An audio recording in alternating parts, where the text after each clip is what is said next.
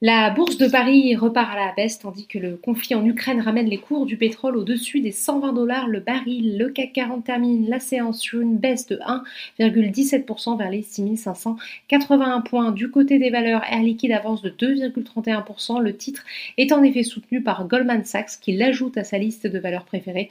Le titre sera, selon le broker, bénéficiaire de l'accélération des investissements dans les énergies décarbonées à la hausse aussi Carrefour qui avance de 1,21%.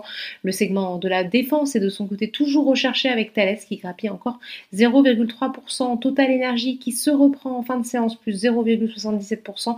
Le groupe annonce arrêter tout achat de pétrole ou produits pétroliers russes au plus tard à la fin de l'année 2022. Du côté des baisses, Unibail Rodamco Westfield se replie fortement, moins 4,41%, plus forte baisse de l'indice. Dans le sillage de la tech US, Worldline recule de 3,6%. Le titre souffre de son statut de valeur de croissance actuellement pénalisé par la perspective d'une nouvelle hausse des taux aux États-Unis, le luxe est aussi en retrait. LVMH lâche un peu plus de 3%.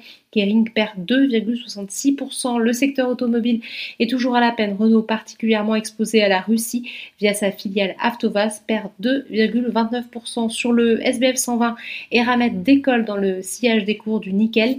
Les parapétrolières profitent de la nouvelle envolée des cours du pétrole liée entre autres à la baisse inattendue des stocks de brut aux États-Unis. À l'inverse, Virbac recule après avoir publié des résultats annuels conformes aux attentes. Enfin, on termine comme chaque jour par les marchés américains où la bourse de New York a ouvert en baisse, plombée par le reflux des grandes capitalisations technologiques. Après l'avoir longtemps négligé, le président de la Fed a indiqué lundi que l'institution devrait agir rapidement pour maîtriser une inflation trop élevée. Voilà, c'est tout pour ce soir. N'oubliez pas, toute l'actualité économique et financière est sur Boursorama.